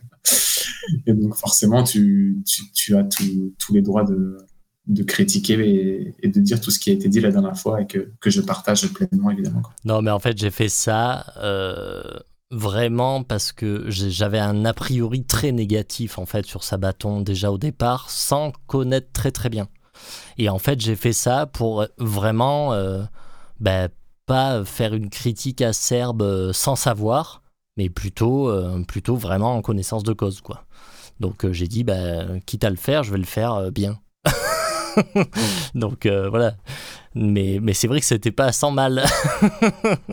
ok, euh, du coup, euh, vu qu'on est sur les albums, est-ce que, euh, est-ce que toi, bien que voilà tout ce qu'on a dit, est-ce que toi, tu as quand même des albums favoris Est-ce que, est-ce que tu. Quel, album tu penses est selon toi le meilleur ou quels sont les meilleurs morceaux même? Ben, il y a selon moi et selon les ventes, selon les ventes, c'est Carolus Rex où on est tous à peu près d'accord pour dire que ça a été leur apogée euh, musical. Mhm. Ils ont tous les disques d'or partout. Je sais pas très bien comment ça marche, mais euh, je pense que c'est celui qui a été le, le plus vendu euh, en, en physique, hors, hors plateforme en ligne.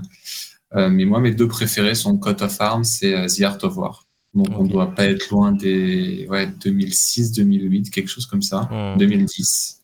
Euh, c'est vraiment là où, euh, où il y a eu vraiment des, des- des bonnes surprises et des nouveautés. Quoi. Mhm. Alors c'est vrai que Joachim, donc c'est Joachim qui, qui compose, Mhm. il fait aussi les, les, les paroles. Il y a ça aussi que je voulais vous dire, c'est qu'à la base il n'est pas du tout chanteur. À la base il est claviériste. À la base le bassiste n'est pas du tout bassiste. Mhm. Donc voilà, c'est des trucs que quand on voilà, on a, c'est plus facile à comprendre. Euh, et le groupe a subi aussi beaucoup de modifications de, de line-up. Avec voilà des, des guitaristes qui essayent d'apporter leur touche à droite à gauche, mais la base de composition est la même. C'est pour ça que ça se retrouve un peu euh, sur, sur enfin voilà, il y a beaucoup de morceaux qui sont interchangeables dans les albums, Mhm. et c'est, il va reprendre des trucs qui ont été composés euh, 10 et voilà, forcément ça donne cette impression de de réchauffage, de repomper. Mhm. Là, entre nous, il y a une chanson qu'on appelle White Death 3, c'est-à-dire qu'il y a eu Mhm. White Death, il y a eu le, le 2 où c'était quasiment un copier-coller avec les mêmes riffs, maintenant on est au troisième quoi. Ouais. Mais du coup, est-ce que tu penses pas que quand même que euh, euh, malgré voilà, malgré euh, le fait qu'il y ait tout le spectacle et tout le décorum en fait autour du groupe et du coup que c'est ça aussi qui fait que qu'il est tant apprécié. Est-ce que tu penses pas quand même au final avec les années que ben, s'il continue à employer la recette entre guillemets est-ce que tu crois pas que ça va finir par être un peu court en fait? Est-ce que, est-ce que tu penses pas qu'au bout d'un moment ça va s'essouffler? Pour moi, musicalement, c'est déjà essoufflé. Mais après, d'un point de vue live, je les vois que grossir. C'est vrai qu'ils ont, ils ont beaucoup de bonnes idées. Mm. Ils ont leur propre festival, ils ont leur propre croisière. Il y avait des plans sur, euh, sur un avion à un moment. Euh, Je crois qu'ils ont même parlé de sous-marins. Enfin, c'était, c'était incroyable. Ouais. Et quand je vois le succès de Rammstein, enfin, ils s'épuisent pas. Je pense que c'est leur, leur stade et euh, leur Oui, tournée sont, sont pérennes. Mm, mm. Donc, euh, pourquoi pas, quoi. Tant que l'aspect grosse production, pyro, euh, effets Mhm. visuels se- sera là, je pense que ça, ça a de l'avenir d'un point de vue live. Mm. Probablement. Est-ce que tu, est-ce que tu penses que, hum, je, je reformule du coup la question, est-ce que euh, tu penses que le public se renouvelle ou est-ce que tu penses que c'est un public qui est là en fait depuis, euh, disons, euh, la fin des années 2000, euh, qui était a priori leur pic de ce que tu dis, en termes de qualité d'album Euh, Est-ce que tu penses qu'ils arrivent à attirer du nouveau public de par leurs albums ou est-ce que tu penses vraiment que c'est le live qui fait que les rangs viennent, viennent se grossir petit à petit? Bah, clairement, le constat qu'on fait, parmi la, la, la fan base, les anciens membres, on est, enfin, les anciens membres, les anciens fans comme nous, on représente, je sais pas, 5-10%, quoi. Et essentiellement, voilà, c'est euh, des, des nouveaux, des newbies. Après, je pourrais pas déterminer une catégorie euh, d'âge. Mm. Euh, mais je pense que oui, la plupart de gens qui se sont amenés à connaître Sabaton, ça doit venir euh, du, des festivals. quoi. Mm. Oui, pas tellement des albums au final. Ouais. Est-ce que Je du ne pense coup, pas. Donc, donc tu nous as, tu nous as hum, donné toi tes albums préférés. Si tu devais euh, recommander un album à quelqu'un qui connaît pas Sabaton, euh, un album qui te paraît euh, représentatif et peut-être euh, accessible pour quelqu'un qui connaît pas et qui veut découvrir euh, Sabaton? Alors, c'est toujours la grosse question qu'on se pose entre nous comment faire découvrir Sabaton? Est-ce que ta question, c'est pour un fan de métal ou pas? Oui. D'accord. Alors, je pense que Carolus Rex euh, doit être euh, le meilleur pour commencer. Mm. Il y, a, il y a vraiment de tout. Je pense que c'est assez représentatif. On, on retrouve des morceaux à 120 BPM ou alors des balades. Et puis, il y a le choix entre l'anglais et le suédois. Donc, je pense que pour commencer, ouais, c'est c'est bien. Mhm. Ok, donc il est sorti en quelle année cet album? Euh, je dirais 2012 de mémoire. Laisse-moi vérifier. Ok, bon les gens, les gens trouveront, hein, mais euh, C'est ça. Euh, c'est ça, 23 mai 2012. Ouais. 2012. Ouf, 2012. ça va, on va pas me. Ok, donc les petits loups, si vous voulez découvrir Sabaton, ce sera Carolus Rex qui est sorti en 2012. Ce que je te propose, c'est que tu nous parles un petit peu, parce que du coup, donc tu les découvres à la fin des années 2000, en première partie d'Hammerfall, ce qui veut dire que toi, t'étais déjà dans le métal et que t'écoutais plutôt déjà du power. C'est ça? C'est quoi ton histoire, toi, par rapport au métal? Comment t'as découvert? Comment t'en es arrivé là? Euh, bah, comme beaucoup, euh, j'ai passé beaucoup de temps euh, ado devant les jeux vidéo, notamment Counter-Strike 1.6 à l'époque. Ça va parler, je pense, à beaucoup de monde. Et puis j'étais tombé sur des compiles de vidéos de ce jeu, de ce jeu en ligne, et puis c'était accompagné de musique. Et il y a eu, euh, y a eu un morceau absolument canon de Sonata Arctica, donc leur premier album, donc euh, Eighth Commandment. Pareil, coup de cœur, donc je me suis renseigné sur euh, sur Sonata. Euh, j'étais un grand fan de leurs trois premiers albums et j'ai fait, j'étais présent sur les tournées donc à Paris euh, de Sonata. Et à côté de ça, j'ai un ami qui m'a fait découvrir euh, le métal, tout ce qui va être heroic fantasy, enfin notamment le, le grand Rhapsody de, de l'époque. Et puis après, donc Rhapsody et ses déclinaisons. Mhm. Donc j'ai commencé le, le métal comme ça, et puis donc Hammerfall, et puis étant assez proche de, de Rhapsody, du coup, j'ai découvert Sabaton en première partie. Et du coup, est-ce que tu écoutes au- d'autres groupes, d'autres styles de métal? Bah, principalement, ça va être euh, Heavy Power, donc euh, Maiden, Halloween, Powerwolf, et les déclinaisons du, du, du fantasy avec euh, Twilight Force, avec euh, Dragon Force, etc. Mhm. Mais en ce moment, j'ai ma période euh, folk celtique avec Dropkick Murphy, avec Boisson Divine, avec Fiddler's Green, avec Paddy and the Rat. Enfin, c'est c'est ce qui tourne actuellement. ouais. Ok. Pas, de, pas, pas trop d'extrêmes au final Non, non, non, du, du classique. Mhm. Est-ce que tu écoutes aujourd'hui d'autres styles de musique? Et si oui, est-ce que euh, est-ce qu'il y a des groupes que tu pourrais conseiller justement aux auditeurs? On aime bien poser ces questions-là. C'est une très bonne question, mais je suis fermé euh, au métal et j'écoute pas autre chose. Alors, je joue du classique et du jazz euh, à la, au piano. Euh, mais par exemple, à la batterie, je vais jouer que du métal aussi. Donc, je suis assez restreint sur ce type-là, mais avec le métal, de toute façon, il y a, il y a tellement de quoi faire que moi, ça me suffit à mon niveau. Quoi. Ok, donc tu es musicien alors Exactement, j'ai commencé le conservatoire à 8 ans au niveau du piano et j'ai dû arrêter à 14, mais je conserve les acquis. Et j'ai 5 ans de batterie mon actif. Super. Et tu, tu as un groupe tu... J'ai pas encore de groupe, mais euh, je viens d'intégrer une école de musique et, et on va y travailler. Cool. Cool, bonne chance là-dedans. Euh, Est-ce que donc là ça fait une petite demi-heure qu'on papote. Est-ce que euh, donc on a on a suivi à peu près notre trame. Il me semble qu'on a parlé de ce dont on en avait envie de parler. Euh, ce que j'ai envie de faire, c'est de te laisser la parole et que tu libre antenne, tu nous dis ce que tu as envie de nous dire parce qu'il y a sûrement des choses que tu avais peut-être envie de nous dire ou préparer, des choses à ajouter, à corriger, des conneries qu'on aurait pu raconter ou euh, je sais pas. Euh, euh, parole, la parole est à toi. Fais-en bon usage. J'avais préparé des choses, mais que j'ai perdu. Mais je pense que j'ai fait à peu près le, tour. C'est vrai que moi, j'ai été un peu comme un, observateur pri- privilégié parce que du coup, j'avais les albums en avance, j'ai pu les, interviewer. Je suis invité sur les tournées en, en backstage. Euh, j'ai eu le DVD en avance. Puis quand on est dans les loges et qu'il y a le, le bassiste euh, qui est manager du groupe et qui nous dit attends j'ai un truc pour toi, enfin et que qu'on sort de concert et qu'il m'amène le DVD deux mois avant qu'il sorte et que je me replonge dans un concert et qu'il me voit euh, kiffer. Mhm. Enfin, c'est des expériences euh, incroyables. Tout, tout leur staff est, est génial. Enfin, D'un point de vue humain, c'est c'est une expérience euh, de fou. Des trucs que je que j'oublierai jamais. Euh, bah, je pense que la dernière fois que Joachim a plongé dans la fosse, c'était en live à Paris avec nous sur demande du fan club. Pareil, euh, personne n'oubliera. Enfin, d'avoir le chanteur euh, qui chante dans, dans une, un- une chanson, euh, enfin une chanson classique, un- des best-of du, du groupe juste à côté de soi dans la, dans la fosse, c'est juste inoubliable. Mhm.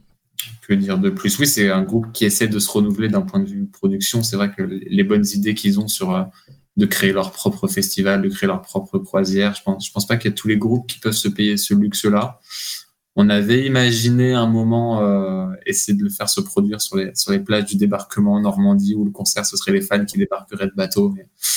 C'est une idée qui pour l'instant est restée euh, au placard. Non, on peut peut-être aborder le sujet du thème des paroles. Euh, la guerre, ils ont été beaucoup critiqués là-dessus. Dans un premier temps, c'est vrai que je prenais leur défense en disant euh, ils ne prennent pas parti, ils se contentent juste de raconter l'histoire de manière objective et ce qui permet en plus d'apprendre beaucoup de choses sur des faits et des personnes. Mais le fait de récemment avoir côtoyé euh, la guerre aux portes de l'Europe et de voir un peu euh, au présent ce que ça peut donner, ça, ça donne matière à réfléchir. Je me dis, ouais, dans 20 ans, ils pourront créer, ça donnera matière à créer un album de Sabaton. Bah, bah non, quoi.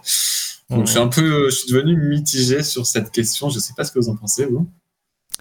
Euh, ouais. M- Moi, perso, euh, tant, tant qu'il n'y a pas. Moi, ce qui va me déranger, c'est euh, la prise de position politique qui, me, qui n'est pas la mienne, euh, sans que je vous dise laquelle elle est. Euh, ça, c'est quelque chose qui me dérange. Mais euh, après, pour le reste, euh, tant qu'il n'y a pas de. Tant qu'il n'y a pas d'erreur, si tu veux, de. Comment dire Pas de jugement, c'est pas ça, mais euh, tant qu'il raconte pas des conneries, qu'il n'y a pas de, de désinformation ou ce genre de truc, si tu veux, j'ai pas. euh, moi, ça me, ça me dérange pas du tout. Voilà, ma- voilà ma position, quoi. Non, mais si tu veux, moi, c'est un peu, c'est un peu entre les deux. Moi, euh, ça me dérange pas, si tu veux. Ça me dérange pas qu'un groupe utilise ce thème, qui est un thème grave, hein, on peut le dire. hein. Euh, mais ça me dérange pas qu'un groupe utilise ce thème, en fait, pour ses paroles. Euh, C'est pourquoi pas, quoi. Euh, surtout, voilà, surtout si historiquement c'est juste, euh, etc. euh, bah, c'est cool, en fait. Ça permet à plein de gens d'apprendre des trucs, c'est bien. Non, moi, ce qui me dérangeait dans le cas de Sabaton, c'est, en parallèle avec l'esthétique, tu vois, du groupe. Moi, c'était ça qui me dérangeait, en fait. C'était le thème des chansons, enfin, voilà, le thème des chansons qui est, qui est quand même sérieux et assez grave, mélangé à une esthétique hyper euh, pumped up, si je peux dire, quoi, tu vois. C'est, enfin, c'est de la musique pour faire la fête, quoi, tu vois. Et je, je sais pas, je, je trouve que ça fait pas, quoi. Je trouve que ça le fait pas.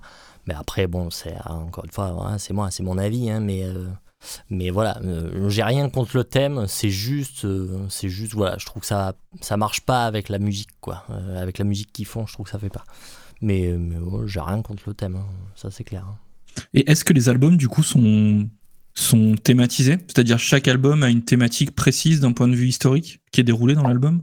Euh, la plupart le sont, tout à fait. On a deux albums sur la Première Guerre mondiale, on a un album sur la, sur la Deuxième, il y en a un sur l'histoire de la Suède. Donc ça va être moitié-moitié, d'autres, d'autres, enfin, d'autres qui sont pas du tout connectés et d'autres qui sont à thème, ouais. Hmm. Moi, c'est ouais, moi, c'est moi non, ça me, c'est pas quelque chose qui me dérange. Je comprends ce live. En fait, le, c'est le côté en fait euh, un petit peu, euh, un petit peu incohérent entre le, le des paroles très sombres et, euh, et le côté un peu dansant de, de certains morceaux qui peut créer, qui peut créer un peu ce côté. Mais je crois que surtout il y a le fait que on est dans une période où, comme tu disais, on est en train de le vivre hmm.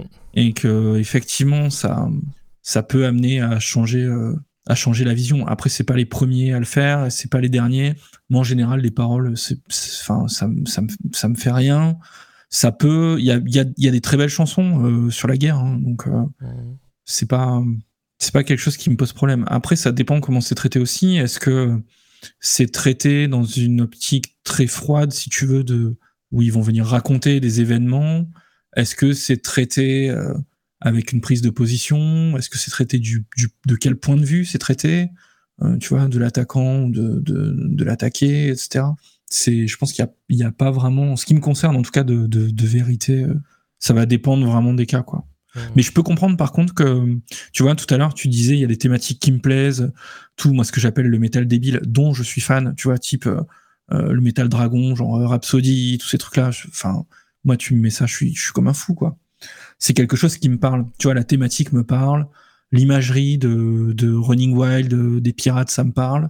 Euh, voilà. Et c'est et c'est pas, au final, un sujet qui est plus ou moins euh, engagé ou, ou que, que la guerre, en fait. Hmm. Tu vois, c'est juste une thématique euh, qu'on accepte ou qu'on n'accepte pas, à condition qu'ils te racontent pas de la merde, qu'ils stigmatisent pas, tu vois, des gens sans aucune raison, qui réécrivent pas l'histoire. Hmm. C'est plus ça en fait euh, qui peut qui peut poser problème. Non, bah, c'est comme tu as dit, hein, c'est juste raconter des faits de manière neutre. Ils sont accompagnés de, de grands historiens, justement, pour pas raconter n'importe quoi. Ils ont une chaîne d'ailleurs euh, là-dessus, euh, Sebastian History Channel, un truc comme ça, Hmm. où ils, a- ils arrivent plus profondément dans, dans les faits, dans, dans les histoires euh, qui sont arrivées à des personnages qui sont connus, peu connus, euh, ou ou même célèbres, mais euh, je, je veux dire, il y a quand même plein de choses qu'on a, qu'on a appris euh, sur les sur l'histoire euh, grâce à ça. Hmm. Et ça a un peu cette double casquette euh, histoire-musique euh, qui pourrait être dans, dans les collèges. quoi. Mais ça, c'est vraiment intéressant. peu-. Ça c'est vraiment intéressant pour le coup euh, si ça peut euh, si ça peut véhiculer un peu des faits historiques à la jeune génération, c'est c'est aussi bien hein, parce que ça manque. Ouais, complètement, ouais. Et puisqu'on est sur une libre parole, du coup, euh, alors je m'étais fait une liste, mais elle est tellement longue, donc j'aimerais saluer tous, tous les grands fans de Sabaton qui sont devenus proches euh, et qui, j'espère, écouteront votre émission et je me ferai un plaisir de partager euh, quand ça sortira.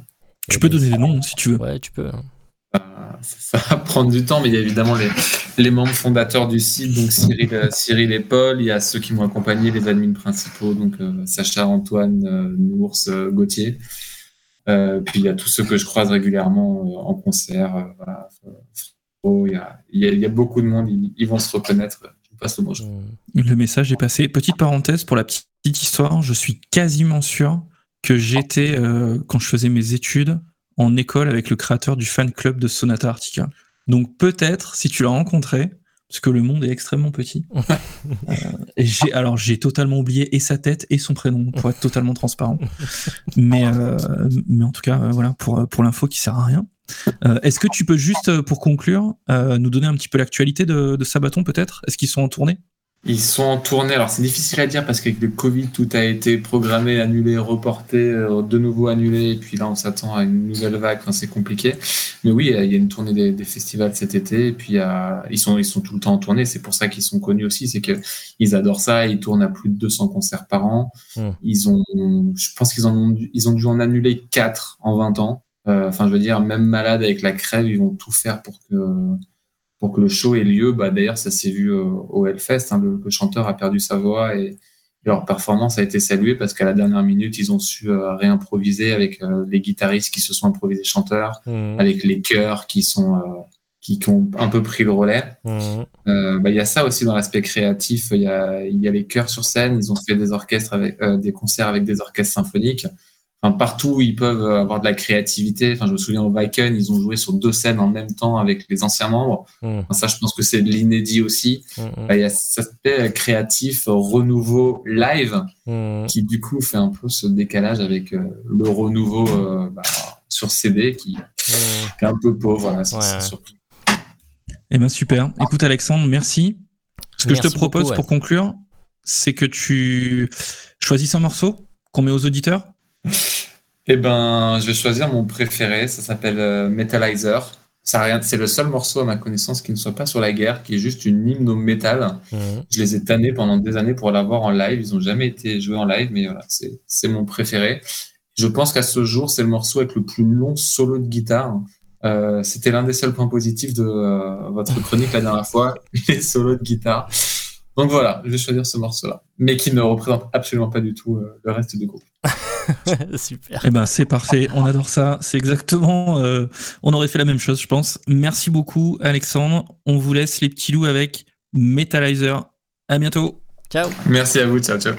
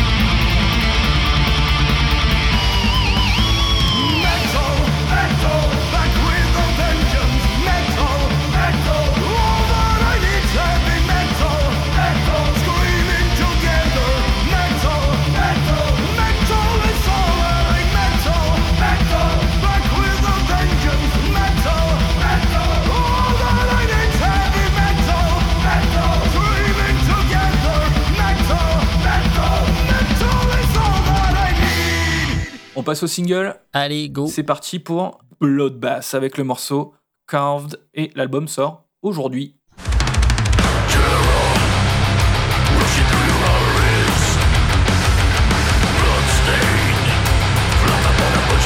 C'est gras. C'est fin. Ça se mange sans fin. Je sais pas en quoi c'est accordé, mais Voici. en La peut-être, ou La bémol. Non, peut-être pas quand même.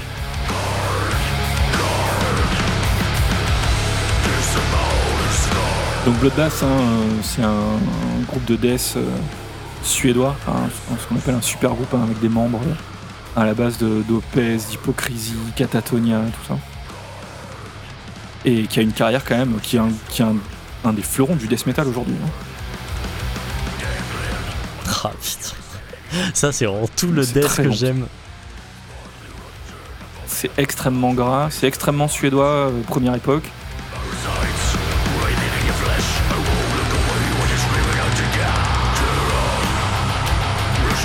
Ça, on dirait le premier EP qu'ils ont sorti.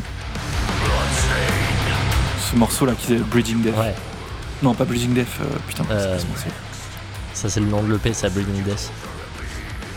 Ouais, si, c'était peut-être Bleeding Death le morceau aussi. Furnace Funeral Non, ça c'était le dernier morceau de l'EP. Mais c'est dans ce délire-là, hein, très à la Entombed, euh, Dismember, tout ça. quoi.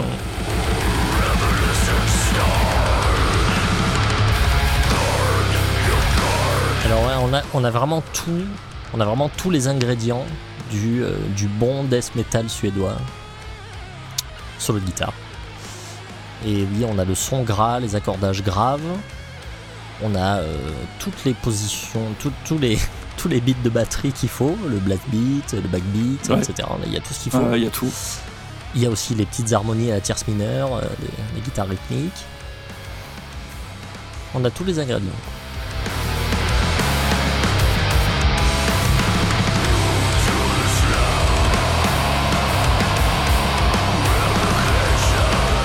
Bon placement à la batterie, là, quand même. Mm, mm.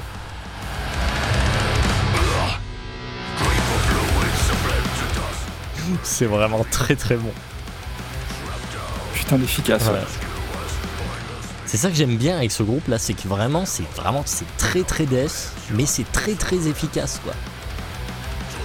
Ouais.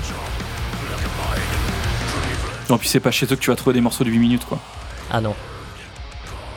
Et c'est bien comme ça d'ailleurs. Ouais, harmonie à la tierce mineure encore. Cette petite guitare à gauche, ouais, ouais, c'est vraiment typique, là.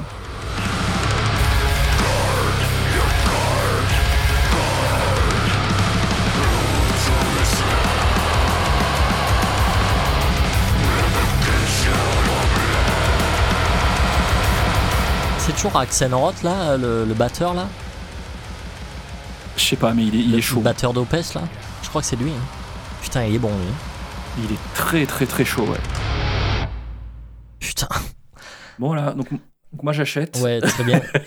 J'avais écouté moi le premier single qu'ils avaient sorti, la Zombie Inferno. Oh putain, comme c'était bien déjà. Ouais. C'était dans la, même- dans la même, Ouais, euh, dans la même veine. Ouais, ouais, cl- clairement. putain, celui-là, on va se le chroniquer, mon pote, mais plus vite que ça, quoi. Ah ouais, ouais, ouais. Donc, euh, donc Bloodbath, ouais, ça sort, euh, ça sort aujourd'hui. Alors, comment il s'appelle ce, cet album là, Euh, du coup? Survival of the Sickest, je crois. Euh, donc, euh, donc, euh, donc ça sort, ça sort, ça sort aujourd'hui. Bloodbath, c'est vraiment un groupe euh, qu'on vous conseille, même, même Slive. on- bah alors, moi, je suis fan de Death, mais, mais c'est vrai que Slive, qui est pas extrêmement fan de ce style-là, euh, adore Bloodbath. Ah, ouais, c'est peut-être, C'est- peut-être votre chance aussi de, de, de découvrir ce style. quoi. Exactement. Bueno, eh ben, on est au bout. Yes. Euh, content d'avoir fait cette première émission de rentrée. Eh ben oui. Et puis, euh, et puis on, on se dit, euh, on se dit, on se dit à dans 15 Ah jours. oui, on, final. on se remet en jambes gentiment et on se retrouve dans 15 jours. Ouais, n'oubliez pas, pour nous écouter, comme d'habitude, toutes les plateformes, Spotify, Deezer, iTunes, je sais pas quoi. On va tenter cette année d'être euh, sur YouTube pour de vrai. Ah. Ça, ça devrait se faire. Devrait se faire. Donc, donc on, va, on va tenter ça. Euh, on laisse un petit commentaire si vous voulez communiquer avec nous sur, euh, bah, c'est sur Facebook. On va avoir, je pense qu'on est, on est complètement 3.0 euh, avec ce live hein, cette année. Donc on va être euh, complètement euh, Instagram, tout, tout ce qui va bien. On a deux doigts de se foutre à poil sur TikTok. Donc voilà, n'hésitez pas, pas à laisser des commentaires. Pour écouter communiquer avec nous, sinon on peut aller sur le site internet blackout-podcast.fr et aller voir cette petite, cette petite Oui. rubrique répondeur. Laissez-nous des messages N'hésitez pas à communiquer avec vous. Mm, mm. Ouais, ça nous ferait vraiment plaisir que vous laissiez des messages sur les répondeurs. Allez, des bisous et à dans 15 jours. Ciao, ciao. Ciao, ciao